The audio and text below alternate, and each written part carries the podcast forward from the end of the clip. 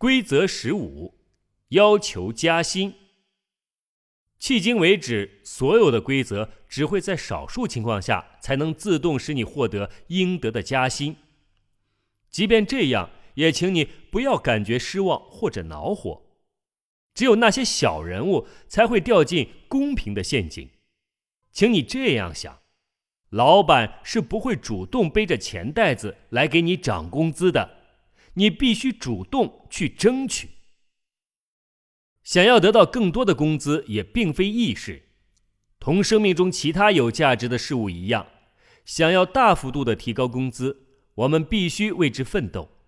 但是，如果你已经取得了很好的成绩，并且总是让自己在公司中处于不可或缺的位置，就会有人同你讨论你提出的问题，也就会有人认真的对待你。但是，让我再重复一遍，别人是不会轻易给你加薪的。企业家本人也必须为一切而奋斗，老板也必须为自己的前程而努力奋斗，所以他一般不会主动的提出给你加薪。你必须为自己争取。当然，也有一些极少数的特例，但是这毕竟不是定律。你要防止自己去评价这些，请把将要发生的事情看作一场比赛，一场你不会输掉的比赛。只不过问题是，你到底能赢多少？这一切又取决于你对规则的了解以及你的技法如何。如果遵守下列规则，那么你会确定你的老板也参与其中，这样你就已经赢得了一些重要的东西。在加薪这个敏感的话题上，并不存在什么尖锐的矛盾。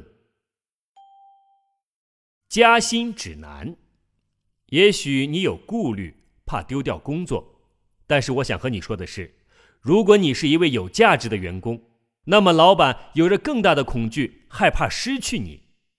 在信息时代，工作变得越来越有价值，原因在于人力资源和智力资源。越来越成为最重视的资源，高水平的职员变得越来越宝贵，也越来越难以达到他们薪金的要求。在农业时代，人的价值常常比牲口高不了多少；在工业时代，一个人的价值常常根据他作为机器的一部分所起的作用来评定。在现在这个信息时代，一个劳动力的价值在于他的知识和天赋。体现在相关需求中的价值，也就是说，你胜券在握，但是还必须把牌打出去。你还记得我们讲过的帕雷托二八定律吗？也就是说，你应该确定那百分之二十真正给你创收的工作吗？现在更进一步了，在这百分之二十部分，又存在着二八开分配，最后。也只有很少的工作对我们大部分的收入起着决定性的作用。在你遵照上述十五条规则，并证明你对公司是有价值的之后，你认为哪些才是最重要的活动呢？唯一一件决定了你收入高低的事情是什么呢？当然是关于你加薪的谈判。在日本，一名大型企业的女职员发明了电子鸡。这是为公司而发明的，这种电子宠物在世界范围内取得了巨大的成功，为公司带来了上百万的收益，而这位女职员从来没有涨过一分钱，不公平吗？是也不是。这位女士从来没有要求过涨薪，因为她相信自己只是做了自己分内的事情。请你这样想。提高自己的工资是你的事，而不是公司的事。十二个月计划，请你记录成功日志，每天记录你成功完成的五件事，来自生活中方方面面的事。每个月都仔细研究一次所有的记录，并从中找出你用到了哪些能力，才取得了这一次次的成功。用上述十五条规则去工作，每天从中找出一条规则，并按照规则去工作。去办公室随便哪个地方记录下关键词，以便提醒自己记得这条规则。第二天再进行下一条规则，这样你会在三周之内把所有的规则练习一遍，然后再重新开始。这是用一种游戏的形式进行学习。通过这样的重复练习，你会变得越来越好。制定计划。请你详细写下来，你会用加薪的工资做些什么？我的建议是，从中拿出百分之五十攒起来，用剩下的百分之五十来犒劳自己。目前有个目标是很重要的。为你的要求说出理由，请你最早在三个月之后，而最晚也要在十二个月之后制作出一份清单。请你至少记录下自己为何值得加薪的十五条原因。也许目前来说，列一个这样的清单很难，但是当记录过一段时间成功备忘录之后，你就可以做到了。请你制作第二份清单，请你写下为公司所做的一切，你在哪里为公司省了费用，又在哪里为公司赚了钱。关键人物。通常对你的实际贡献根本不了解，你的任务就是想办法让他们知道这些成绩。那么，首先你就要清楚的了解自己的成绩。现在，请你制作第三份清单。未来你可以为公司做什么？制作第三份清单的原因在于，对于你过去所做的贡献，没有哪个明智的经理或者企业家。除了一句谢谢之外，会给你更多的钱。你得到的更多的收入，是因为他们看到了未来的你会很有价值。但是，只有当你在过去已经为公司有所贡献，也就是第二份清单，这第三份清单才会看起来令人信服。检测你的市场价值。当利用这种方法赢得了自信力之后。请你将目光投向市场。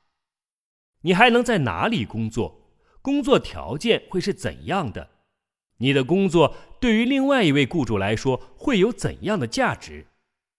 通过检测市场价值，你也能够在向雇主提出加薪要求时获得确信，因为你了解了自己并没有依赖现在的这份工作，所以赢得了优势地位。与你公司的决策人约定时间会谈。你可以这样说：“我很想谈谈我对企业所做出的价值。”你可以在真正谈话之前，先同一位熟人或者在镜子面前练习一下。谈话根据惯例，谈话应该包含以下四点：一，你要解释一下自己为什么喜欢为公司以及你的老板工作。要表达出感谢。二，问一下你的老板是如何评价你的工作的，对于表扬要表示谢意。三，如果老板没有提及你突出的优点和能力，你应该对此进行补充。你要展示出自己的自信力，而不是盲目自大。必要的话，你要提出自己对公司做出的最重要的贡献。紧接着，你要指出，除此之外，你在未来还能为公司做什么？四，请你将话题引到希望加薪上面来，请老板给一个建议。注意，永远不要第一个提出一个具体的数目，因为一方面你想知道老板对你的价值作何评价，另一方面，谁首先提出建议，那么谁就将处于不利的地位。尽管如此，请你尽可能使自己工资的涨幅不低于百分之二十。谈判，有些情况下，领导会提出一个自己认为满意的数额，但是通常并不一定会这样。那么，如果你的老板没有准备好给你加薪百分之二十，你能做些什么呢？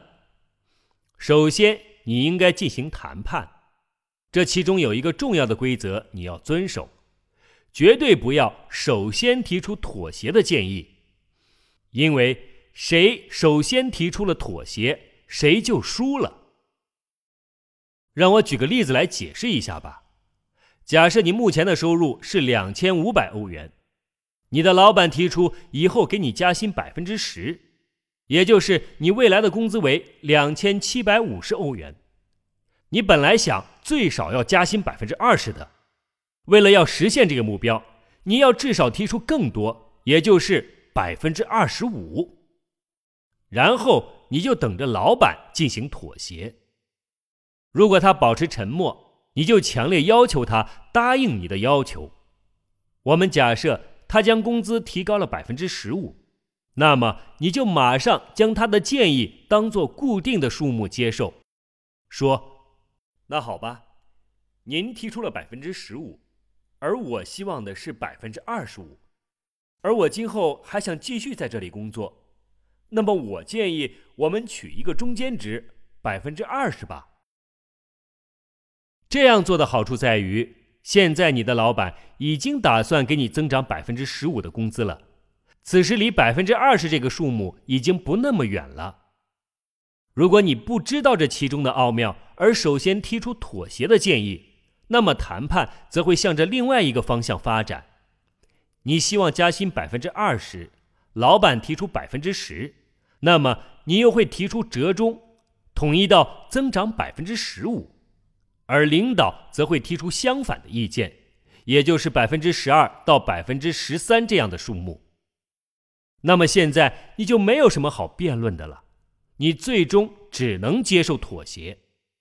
最重要的是，你要避免一点，绝对不要提出你需要某个数目。尽管这听起来很残酷，没有人关心你需要什么，你的价值才是对公司来说重要的。所以你要一直讲自己能赢得什么，而绝不能谈自己需要什么。如果这样不起作用，当然了，就算是最佳的方案也有可能失败。如果不起作用的话，你能做些什么呢？你可以请求老板用一天的时间思考一下这次谈话的结果，这样你就赢得了时间。现在最重要的是进行分析，是什么导致了失败？这其中只有三种可能：错误在你自己，在于制度，还是这个职位对你来说本来就是不合适的。如果问题出在你自己，那么你就应该记下错误，从中学习。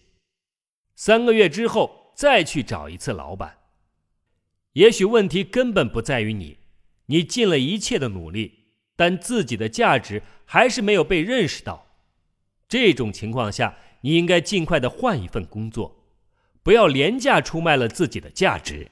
但是注意，也许你的价值得到了认可，而且人们也愿意为你支付更多的薪水，但是他们做不到。有的时候就是没有足够的钱。这种情况下，你就应该斟酌权衡。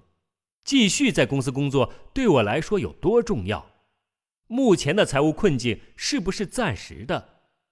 公司为我带来了怎样其他的好处？除了金钱之外，比如说我能够从中学到很多吗？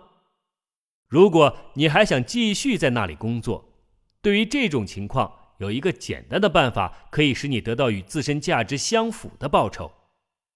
你可以建议以后还是拿相同的工资。但是每天只工作七个小时，而不是八个小时。你可以利用这些自由的时间，从其他途径获得更多的钱。你可以顺带做投资人，像企业家那样工作，或者你可以充分利用这些时间，将自己定位成专家。谁知道这其中会得到怎样的发展呢？也许此刻对你来说，拥有更多的时间比赚更多的钱。更加有利可图呢。对于这三种可能性，即投资、像企业家一样去工作，以及定位成专家，在下面的三章中，你会得到很多实用的好建议。本章的内容就讲到这里，下一章节我们将讲到投资者，创造一台自己的印钞机，